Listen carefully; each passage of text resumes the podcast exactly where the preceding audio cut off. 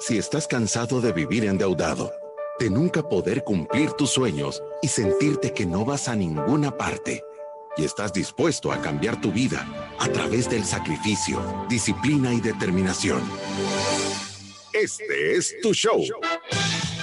Finanzas para Todos de Fisherman con Alfredo Escalón y Marilú de Burgos, a donde te daremos la receta de la vacuna que cura la pobreza.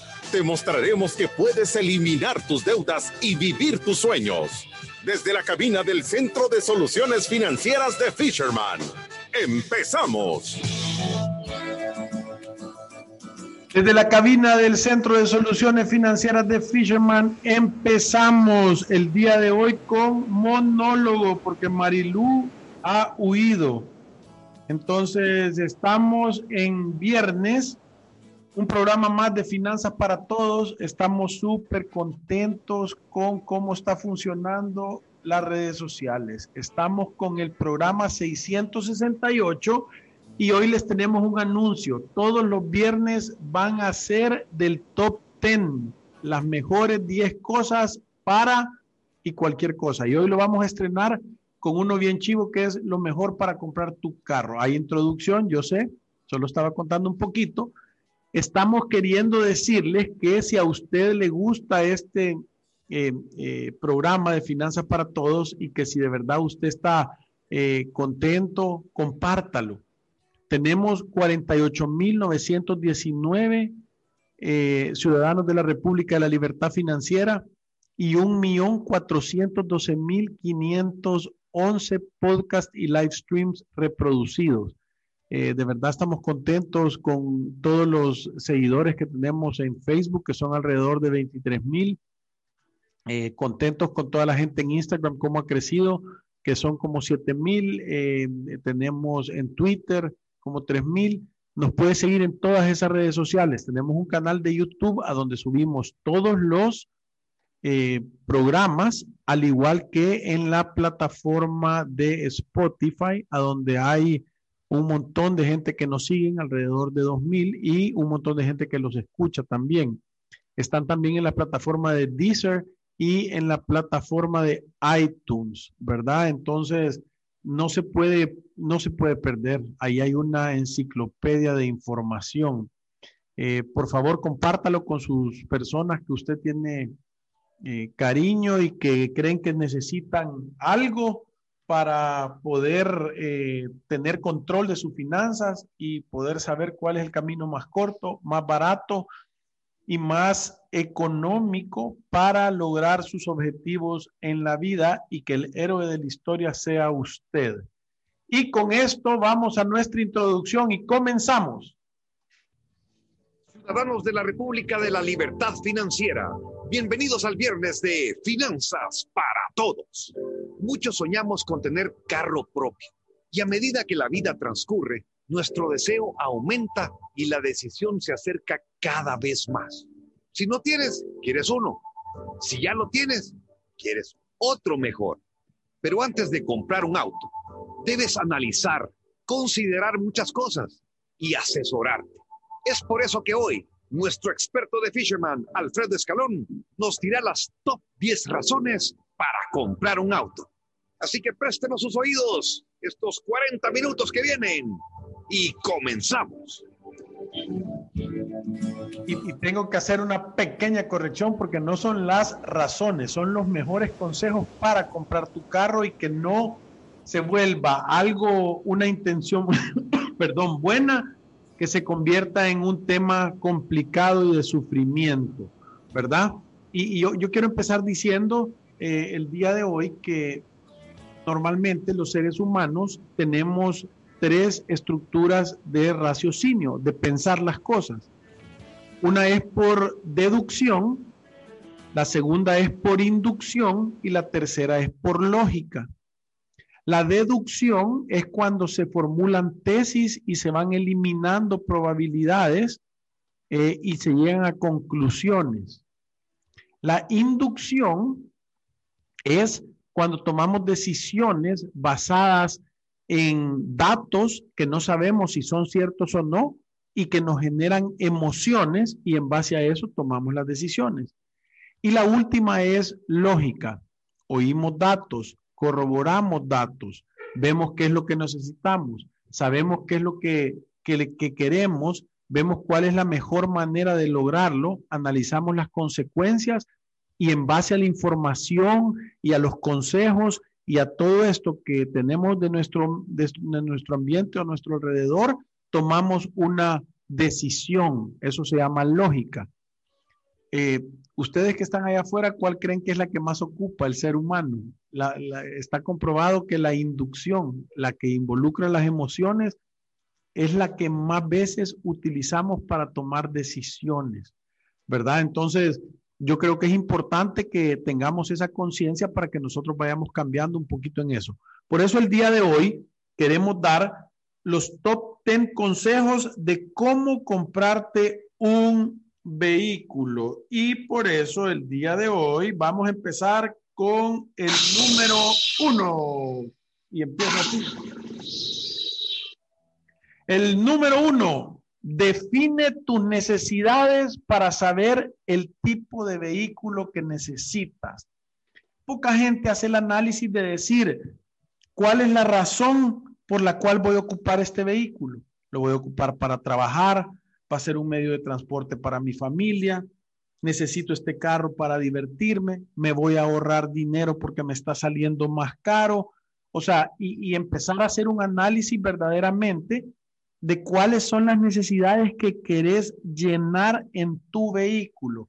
Entonces, antes de cualquier decisión que vayas a hacer, antes de comprar, antes de hacer un presupuesto, antes de cualquier cosa esto, lo primero que tenés que saber es qué necesidades va a llenar ese vehículo. Voy a poner el ejemplo, no te sirve nada comprarte un carro si vos una vez a la semana vas a ir a una finca o a un camino de tierra o, o vas a ir a ver a tus papás en un pueblo y, te vas a meter en una calle de tierra, porque lo vas a deteriorar. El carro no está hecho para eso. O de repente es un carro para que te va a servir para tu trabajo y que vas a traer, voy a decir, vas a mover productos agrícolas o cualquier tipo de cosa, tú sabes que necesitas un pickup y no un, un, vehículo. O posiblemente un carro que te va a servir para eso, pero también querés hacer un negocio y querés hacer un transporte, querés ocuparlo para que sea un Uber o sea, hay miles de razones que tú puedes ocupar, pero es importante que tú definas en primer lugar cuál es las necesidades que querés llenar antes de tomar la decisión. Ahora va la número dos. ¿Qué efectos les estoy poniendo ahora? no los tengo apantallados que estoy haciendo efectos aquí. La número dos es hacerte la pregunta si el carro tiene que ser nuevo o usado. Y aquí podemos quedarnos en un programa completo viendo eso. Yo he oído personas que dicen que, que en realidad comprarte un carro nuevo es un lujo y deberías de estar en una posición económica súper, súper, súper solvente para que verdaderamente vos tomes la decisión de comprarte un carro nuevo, ¿verdad? Eh, normalmente creemos que cuando, si vos sos un joven que vas a, comprar tu primer vehículo, una familia que se va a hacer de su primer carro, creemos que lo mejor es empezar con un vehículo usado. ¿Y cuál es esta razón? La razón es de que normalmente eh, cuando tú compras un vehículo nuevo, al principio hay una depreciación acelerada. ¿Qué quiere decir esto? Que si vos vas y compras un carro nuevo lo sacas de la agencia, lo ocupas un año y lo vendes, ese carro va a valer 30% menos, 20% menos. De ahí en adelante, el segundo año, el carro se puede andar depreciando alrededor entre un 10 y un 15%, y de ahí todos los años consecuentes, normalmente tú le tenés que quitar el 10% del valor de tu carro. Llega un momento después de 10 años que, o sea, tú no lo vas a vender a cero el carro, ¿verdad? Entonces mantienen algún tipo de valor y dependiendo del, del, mantenimiento que tú le des. Por eso es súper importante tener claridad de eh, cuánto, de cuánto, eh, eh, cuánto se va a depreciar tu carro para tú saber si lo vas a comprar nuevo, lo vas a comprar usado y cuánto es el costo de depreciación del carro. Voy a decir qué es la depreciación. La depreciación es lo que tú estás gastando el carro o usando y se está desgastando. Eh, eh, y normalmente debería de ser el valor del vehículo dividido en la vida útil. Voy a decir que un carro te debería durar 10 años, lo deberías de poder depreciar. Entonces, eh, si el carro te ha costado, voy a decir, 10 mil dólares o 20 mil dólares nuevo, eh, tú deberías de, depreciar tu carro dos mil dólares cada año si haces una depreciación lineal, ¿verdad? Pero normalmente no es lineal, entonces como te dije al principio, los carros nuevos se deprecian más y los carros usados se mantiene una depreciación más lineal. Entonces, tenés que definir si el carro que vas a comprar, si tú estás en la posición de comprar un carro nuevo o un carro usado. Y para eso es bien eh, sencillo el tercer punto, que es hacer un presupuesto. Tenés que definir un presupuesto para saber con cuánto dinero eh, tú contás para tomar la decisión de comprar el carro. No podés tomar una decisión basada en cuánta es la cuota que yo puedo pagar. Si tú lo único que tenés es una cuota para ir a pagar, vas a hacer un mal negocio porque ya saben ustedes que cuando uno financia algo, es como que esté prestándole, le están prestando dinero y uno está pagando un alquiler por ese dinero. Entonces tu carro, que te cuesta 5, 10 o 15 mil dólares, te va a costar 20, 25 o 30 mil dólares, dependiendo del tiempo que tú tengas alquilado ese dinero. Entonces yo creo que sí es importante que tengamos la claridad de saber con cuánto dinero contamos para ir a comprar un carro. Una vez tú tenés, y lo voy a poner así, tú no tenés nada, solo te sobran 200 dólares al mes para comprar el carro, sentate a ahorrar. Sentate a ahorrar una cantidad para que puedas dar una prima fuerte o puedas comprarte un carrito pequeñito de acuerdo al dinero que tú tenés no vale la pena endeudarse por un vehículo. Y ya les voy a decir la razón por qué. Pero voy a decir que una vez tú tenés determinado cuánto dinero tenés para gastar, ¿verdad? Vamos al cuarto consejo. Que el cuarto consejo es, si es tu primer carro, tenés que saber cuánto te cuesta mantener el carro. No se imaginan cuántas personas hay que tienen un vehículo y que dicen, este sí que lo quiero, porque solo gasolina le doy y amor, y de ahí no le he puesto ni una gota de aceite, no le he cambiado una pastilla de freno, no he hecho absolutamente nada y eso lo único que hace es que el valor de tu carro se vaya deteriorando más rápidamente. ¿Qué quiere decir esto? Que vos tenés tu carro, ya lo compraste, lo pagaste en efectivo, es un carrito tranquilo, decente y usado, pero tu carro tiene un costo más en el mes a mes. El primero, que es bien claro y es bien básico, es la gasolina, ¿verdad? Tú tienes que echar gasolina para que el carro se mueva. Eh, luego después empieza costos que no son mensuales. Por ejemplo, el cambio de aceites y de filtros. El filtro de aire, el filtro de gasolina eh, eh, y como es que se llama cualquier otro filtro que, que, el carro necesite, además del cambio de aceite que normalmente le hacen al carro, que normalmente puede andar costando entre unos 40, 50 dólares hasta hemos visto carros grandes que cuestan 80, 90 dólares hacer el cambio y depende de dónde lo hagas. Entonces, normalmente esto es cada tres meses que se da. Entonces, vos sabés que te vas a gastar en aceite y en cambios de filtros entre 200 y 400 dólares al año. Entonces, si dividís eso entre, entre los números de meses del año, deberías de andar guardando entre 16 a 32 dólares al mes solo para darle los cambios de aceite. Luego después está la batería del carro, que cada 18 meses o dos años la tienes que cambiar, que puede andar costando tan poco como 50 y tanto como 100 dólares. Y ahí tenés que ver el tema del cambio de pastillas de frenos, que hay que cambiarlas cada 5 o 6 mil kilómetros, 10 mil kilómetros, dependiendo de la calidad de las pastillas. Luego tenés que darle el mantenimiento de bujías, mantenimiento mayor y mantenimiento y afinado menor ¿verdad? Donde le ven las fajas, le ven el tiempo, le cambian las bujías al vehículo y luego después tenés que ver el tema de amortiguación, reparación de aire acondicionado, filtros, cambio de gas, eh, etcétera, cricos, eh, no sé si me queda algo más, ¿verdad? El clutch y, y, todo este tipo de mantenimientos que vos le haces a tu vehículo. Entonces, ¿qué sucede con esto? Lo que viene a suceder es que aparte de los 50, 60, 120 o 200 dólares al mes que gastes de gasolina, tenés que estar guardando y nosotros hemos visto que normalmente entre 60 y 120 dólares al mes por vehículo para mantenerlo en óptimas condiciones es lo que tú tenés que saber.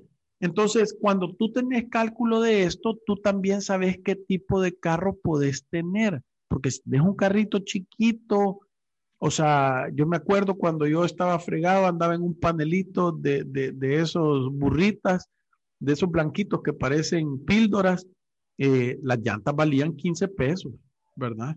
Eh, con ring valían 25, creo yo. Entonces era algo que yo lo podía mantener, por eso andaba en ese carro. Uno no solo tiene que andar el carro porque le gusta, sino que porque tiene la capacidad de darle el mantenimiento correcto. Entonces es súper importante entender eh, verdaderamente cuál es el costo que tenés que tener en tu vehículo para darle el mantenimiento, además de la gasolina. ¿Cuánto te va a costar? Y el número cinco.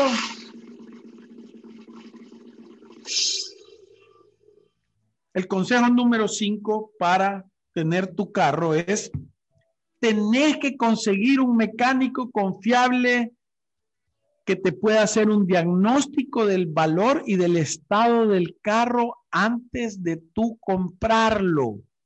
Normalmente eh, hay carros vendidos en agencia que se pueden llevar a Gibson. Yo no sé si ahora Gibson agarra y puede llevar cualquier carro a que te haga el valúo y que te dé un estimado del precio y, las, y los detalles que tiene. Los detalles es si le hace falta, si está golpeado de una flecha, si fue chocado o no, si está torcido el chasis, si tiene un problema con el motor, eh, si no tiene compresión, o sea, los anillos ya no tienen fuerza y el motor ya está bien desgastado.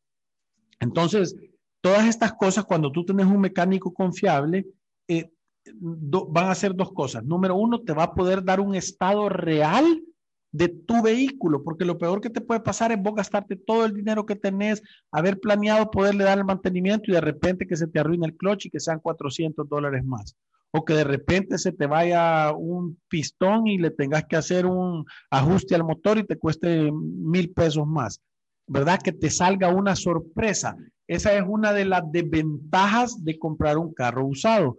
Por eso, si vos te vas a decidir con un carro usado, lo que tú tenés que hacer es tener un mecánico confiable al que tú se lo puedas llevar y te pueda decir, mira, este carro trae estos problemas y puedes esperar esto para adelante o estos carros. Y eso te va a servir para dos cosas.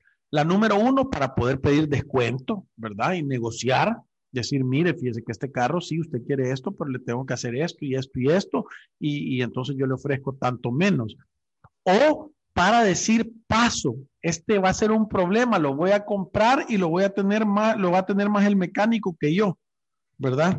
Entonces, esas son cosas que uno le tiene que poner atención, porque si no, te vas a dar cuenta que vas a estar metido en problemas y que en lugar de comprarte una solución, tal vez te estás comprando un problema que, que, te lo vas a llevar a tu casa y lo vas a tener ahí todo el tiempo y vas a estar sufriendo. Entonces va a ser un dolor de cabeza.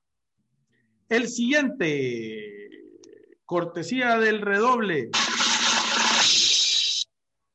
El número seis es tenés que hacer un presupuesto real de tu, voy a decir, de tu, de tu mes a mes para darte cuenta si adentro de tu presupuesto el porcentaje de, si es que te quedó una cuota, la cuota, el porcentaje del mantenimiento de gas, aceite, filtros, bujías, llantas, todo lo que acabo de decir, funciona adentro del valor de tu vehículo y de tu presupuesto.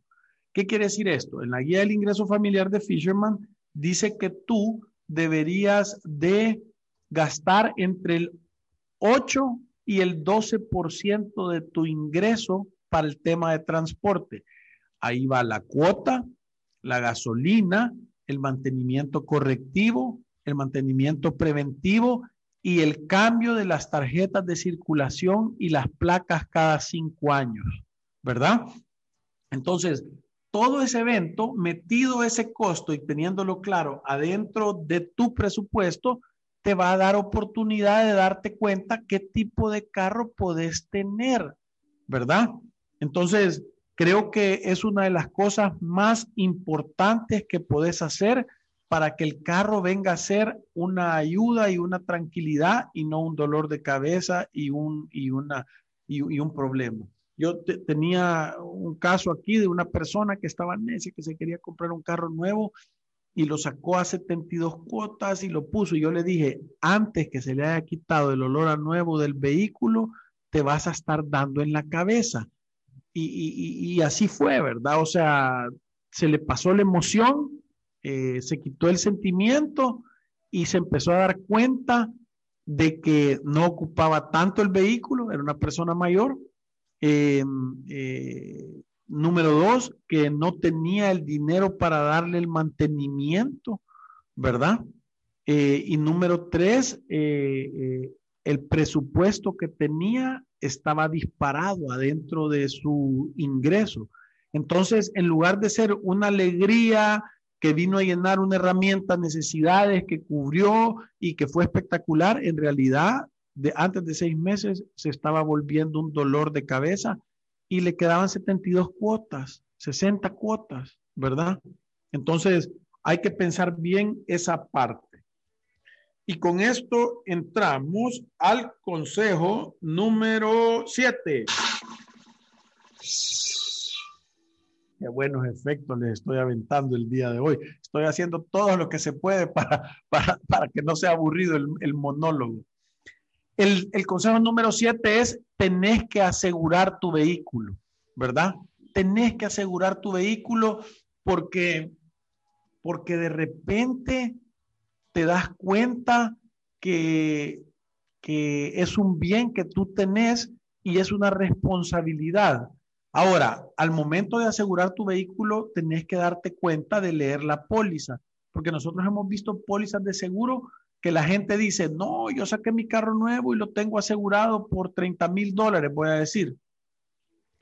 Y en la póliza o en la cláusula de la póliza hay una cosa que dice que si hay una pérdida total, solo te van a reponer el valor del mercado.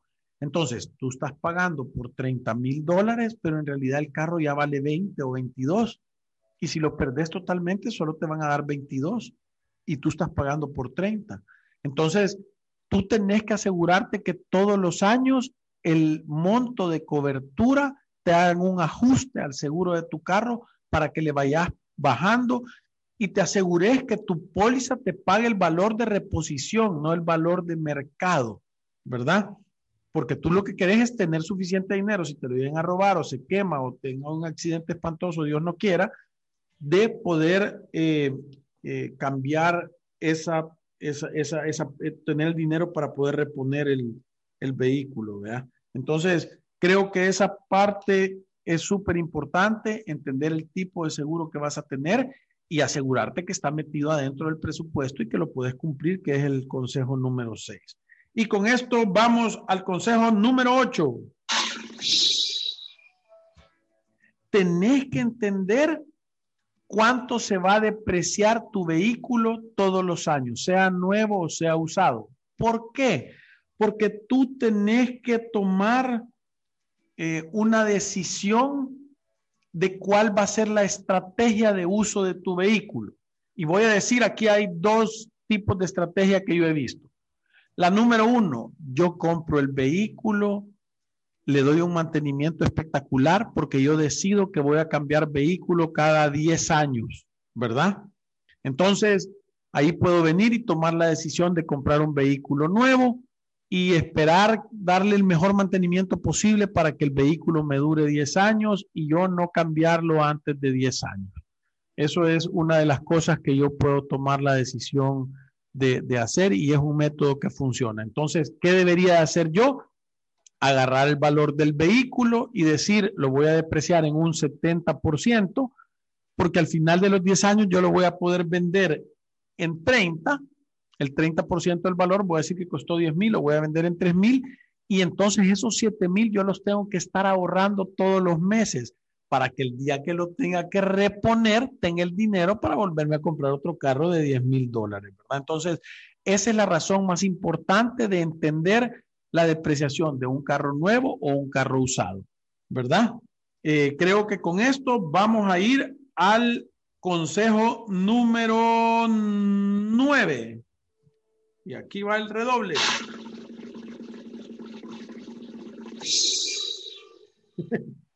Entonces, el consejo número nueve es que tú tenés que definir, una vez entendés cuáles son las metodologías que hay, cómo lo vas a hacer. La otra metodología de la que les estaba hablando era la de yo voy a comprar un carro nuevo, lo voy a ocupar dos años y a los dos años lo voy a vender. Entonces, el costo de mi vehículo de reposición, ojo, esto es de reposición, debería de ser la depreciación de dos años, que es como el 30%, entre 24 meses. Entonces, si a mí me costó el carro, voy a decir, 50 eh, eh, mil dólares, 5 eh, por 3, 15, entonces la depreciación de dos años son 15 mil dólares. Entonces debería de ser 15 mil entre 24, ¿verdad? 15 mil dólares entre 24 meses. A mí me está costando ese carro 625 dólares al mes, me debería estar guardando para que al final de los dos años lo pueda vender y pueda tener el dinero para volverme a comprar otro carro si es que no han aumentado mucho de valor. La otra cosa que yo puedo hacer es comprar un carro usado y tratar de hacer eso, es decir, yo cada dos años lo voy a estar vendiendo. Todo el tiempo que voy a tener el carro voy a estar ahorrando un monto determinado y de esa manera vuelvo a comprar el, el vehículo, ¿verdad? Entonces, ese es el consejo número nueve. Tú tenés que definir una estrategia. Eh, normalmente antes uno compraba vehículos y eran casi que para toda la vida. Eso ha ido cambiando, ¿verdad? Y el cambio es a que la tecnología se va desarrollando y, y los precios van mejorando. Hay diferentes vehículos. Entonces yo tengo que tener una estrategia de reposición del vehículo. Ese es el consejo número nueve. Saber de verdad qué voy a hacer, tener claridad si a mí me gusta tenerlo, si yo soy buenísimo para darles mantenimiento a los vehículos, porque les voy a decir una cosa súper importante. Si tú sos buenísimo para darle mantenimiento a los vehículos, el premio de eso es que tu vehículo conserva mejor valor. Yo conozco personas que han tenido carros por 10 años y que tienen poquitos kilómetros, que les han dado todos los servicios en el momento que es, que tienen un récord y están espectaculares los carros. Entonces, se puede dar el lujo uno de comprar un carro mejor. Normalmente, personas mayores son estas que no ocupan mucho el carro y que lo tienen ahí. Entonces, es una buena manera, si uno conoce a alguien mayor que tiene un carro que lo va a dejar de utilizar, eh, puede ser un buen lugar para hacer una compra. Y el número 10. El número 10 es ¿A dónde puedo poner ese dinero que mensualmente estoy guardando para que se multiplique y yo me pueda hacer un descuento en la siguiente compra del carro que voy a hacer? ¿Qué significa esto? Voy a decir que si yo agarro un fondo de inversión como el de SGB que estuvimos hablando hace un par de días y yo decido estar metiendo ahí 500 dólares todos los meses, meto 2.500 y después 500 dólares todos los meses y lo estoy incrementando y lo voy poniendo, después de dos años yo voy a haber ganado alrededor del 10% de ese dinero. ¿Qué quiere decir esto? Que si yo logré juntar, voy a decir 10 mil dólares, en realidad yo voy a haber puesto solo 9 mil, porque mil dólares se van a haber generado solos. Entonces, tú te hiciste un descuento real por haber tenido la paciencia de ahorrar y de tener ese dinero en un lugar a donde se esté multiplicando, ¿verdad? Entonces, eh, creo que esos son los top 10 de consejos al momento de comprar un vehículo. Son cosas sencillas, que funcionan y con esto vamos a un corte comercial.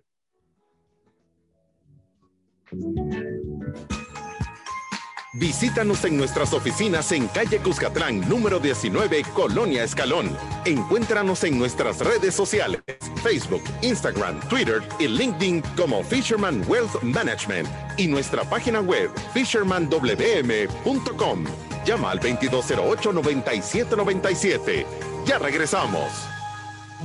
¿Qué es Resuelve? Somos una empresa dedicada a solucionar de manera integral tus deudas en mora en Resuelve te ayudamos a llegar a un acuerdo según tu capacidad real. Evaluamos tu situación, creamos un plan acorde a tu caso, te brindamos el seguimiento que necesitas y negociamos descuentos directamente con los bancos. Consulta más información ingresando a resuelve.com.sb pleca deudas o llámanos al 2208-9700. Resuelve. El alivio de resolver. Aprobado por Fisherman. Tu estado de cuenta, fácil y rápido, con AFP Confía. Solicítalo a través de WhatsApp al 2267 7777 o por Facebook Messenger. AFP Confía, innovación que nos acerca. Enséñale a tus hijos desde temprana edad sobre finanzas con el set de libros de cuentos Las aventuras de Tiago. Cuatro fascinantes libros con los que tus hijos aprenderán sobre principios y valores que les ayudarán a tomar mejores decisiones en el futuro. Por medio de divertidas historias, aprenderán sobre la paciencia, honestidad, compartir y ayudar a los demás, la importancia del ahorro y los peligros de la deuda. Adquiere las aventuras de Tiago llamando al 7802-4368 o al 2208-9797. Si te perdiste de nuestros programas anteriores o deseas volver a escucharlos, encuéntranos en iTunes o en Spotify como Finanzas para Todos. Continuamos. Nuestros expertos están listos para aclarar tus dudas, preguntas o comentarios. Fisherman responde. Y estamos aquí con el cerebro mercadológico de Fisherman, Fátima Safie. Bienvenida al programa, Fátima. ¿Cómo estás? Bien, bien, aquí contenta de estar con usted en el programa. Fátima me va a ayudar el día de hoy a contestar, a leer las preguntas para contestarlas porque tenemos varias, ¿verdad? Sí, aquí empezamos con José Espinosa, que nos dice, buenas, quiero un carro para mi esposa. Mi gran indecisión es que si es automático o estándar. Ella no sabe manejar aunque ya tiene licencia, le falta experiencia.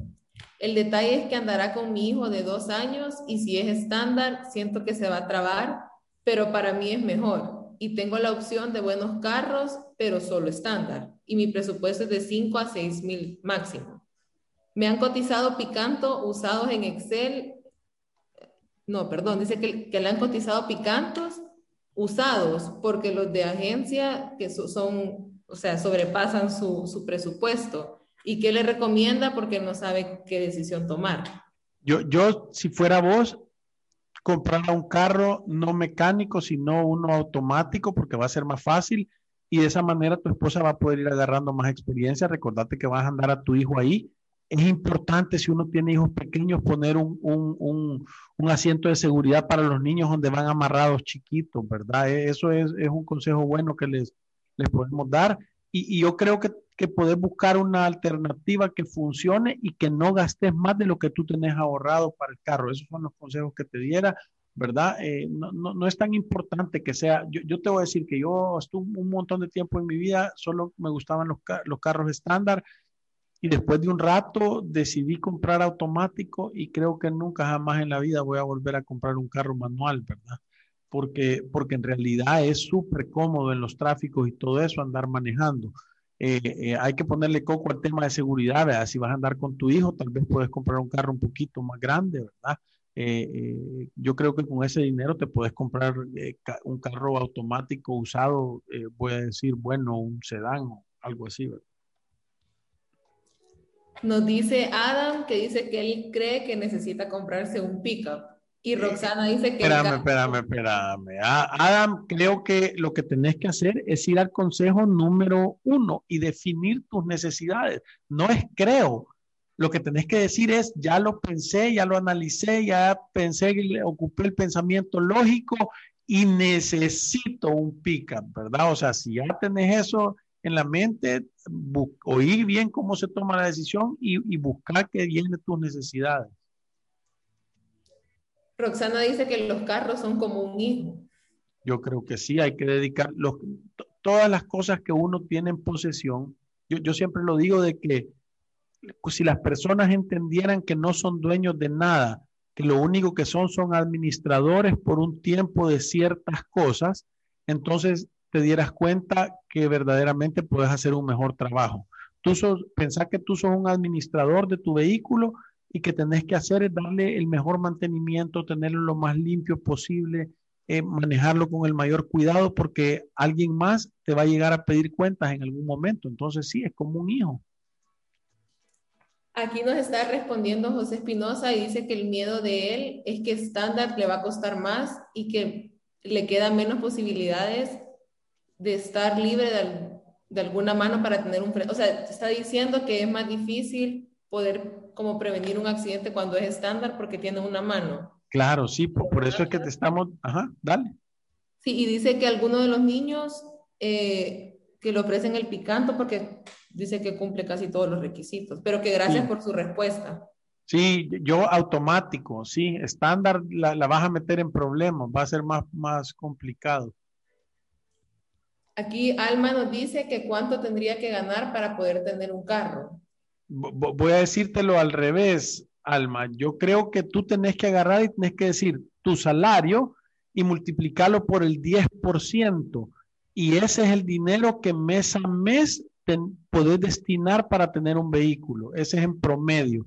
Entonces, si tú ganas mil, 100. Si tú ganas dos mil, 200. Si tú ganas tres mil, 300 dólares, puedes dedicarle a cuota, gasolina, mantenimiento y todo ese tipo de cosas. Entonces, yo, yo creo que es importante buscar un vehículo de acorde a tu necesidad. Ahora, yo les voy a decir algo. ustedes saben que yo solo ando en moto, ¿verdad? No me gusta andar en carro y no se imaginan cómo me pongo de contento de ver tantas mujeres en moto manejando. Ahí van con sus casas, hasta en tacones andan en las motos. O sea que le mando saludos a todas aquellas amigas, bro, sister bikers que andan en moto ahí en tacones y yo las veo en, me, manejan súper bien. El otro día venía eh, detrás de alguien y, esta chera manejaba la moto espectacular, iba súper bien, iba bien contenta ahí con su casco puesto y su mochila, ¿verdad? Entonces, eh, si Marilu estuviera aquí me estuviera regañando por estar aconsejando motos, pero,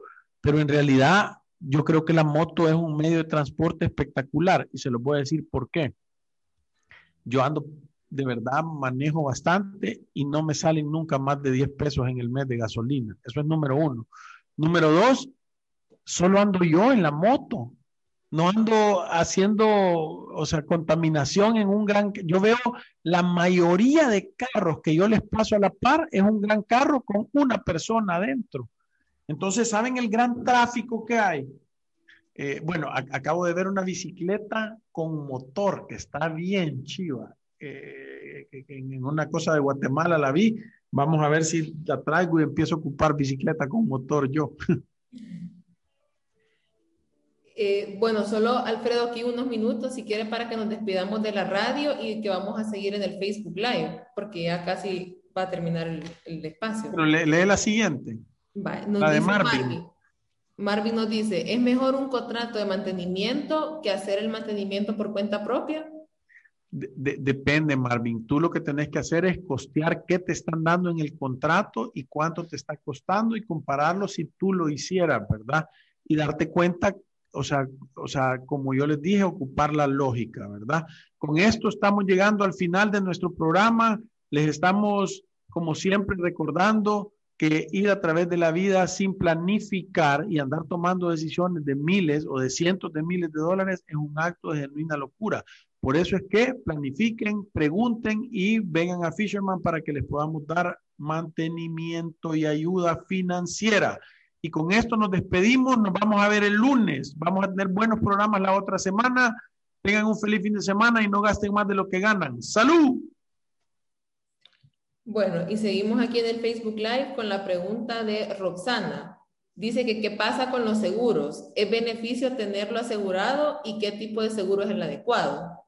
Yo, te digo que sí, fíjate que, bueno, normalmente yo conozco los dos tipos de personas. Conozco personas que me dicen, yo tengo 30 años de andar manejando, soy súper precavido, nunca he tenido un accidente y yo me puedo asegurar solo. ¿Qué quiere decir? Estoy guardando dinero, tengo la disciplina y si pasa un accidente yo tengo dinero para hacerle frente. Esa es una opción, ¿verdad? Ahora, la otra es, hey, yo le paso dando a todas las cosas que, que, que me veo, parece que soy, soy en los carros chocones eh, he tenido accidentes, eh, tengo, eh, o sea, no soy tan concentrado, sino que soy distraído, entonces yo, tuviera un seguro, ¿verdad? Porque los seguros no solo protegen el vehículo, sino también hay una responsabilidad civil para los que van adentro del carro y para terceros. Entonces, creo que, creo que uno puede buscar un seguro de ese tipo. Eric nos dice qué buenos consejos para saber cómo comprar un carro y que si son los mismos para comprar una moto. Exactamente los mismos. Hay que investigar, hay que saber, hay que ver las necesidades de uno. En, en moto la diferencia es que tienes que comprar una buena chumpa para la lluvia. Yo siempre, todos los años, me caen dos o tres buenos pencazos de agua. Ya tengo un cambio de ropa aquí en la oficina. Eh, tengo una buena chumpa, pero a mí no me molesta mojarme en la moto. creo que me gusta un poco. ¿Verdad? Entonces sí son los mismos. Eh, también Adam nos está diciendo que, eh, bueno, ya lo vamos a publicar el número de los libros, pero si quiere, Alfredo, les contamos a todos que ya tenemos en stock los cuentos de los niños para que puedan venir a adquirirlos. Chivísimo. Recuérdense de llamar al 7802-4368. Pregunten por los cuentos, son espectaculares para sus hijos, de verdad. No se imaginan el tremendo regalo que es eh, eh, poderle dar estos conocimientos a sus hijos, sembrarle estos principios y esos valores en el corazón y uno de padre repasarlos, ¿verdad? Porque no le cae mal a uno. Eh, Fátima nos están preguntando que dicen que desde el viernes no subimos programa de Spotify. Sí, es que ahora los programas están, los pueden ver en el Facebook Live, porque los que estamos subiendo en Spotify ya son programas eh, exclusivos. La, gente de que está haciendo la estrategia de Fisherman está diciendo que eh, todos los programas de la radio van a ser enfocados a Facebook Live, lo va a poder oír y en YouTube también lo está subiendo. Sí, en YouTube, pero vamos a estar subiendo uno a la semana. Sí, entonces eh, el, lugar es Facebook. Si usted quiere oír el programa en la radio repetido de Facebook, ahora estamos empezando con una lista de podcasts nuevos que van a ser específicamente grabados. No va a ser el programa de radio, sino que vamos a tocar temas con un poco más de profundidad y con un poco más de estructura. Entonces, si quieren escuchar los, los, programas, vayan a la página de Fisherman Educación Financiera y ahí están todos los programas de la radio donde los pueden escuchar. Y vamos a empezar a levantar estos podcasts en, el, eh, en Spotify, que van a ser unos podcasts con temas un poquito diferentes. Yo creo que con esto llegamos al final de una semana muy buena. La otra vamos a estar de verdad tocando temas importantísimos y siempre tratando de educar a las personas. Recuérdense que ir a través de la vida sin una planificación financiera es un acto de genuina locura. Nos vemos el día lunes. ¡Salud! Adiós.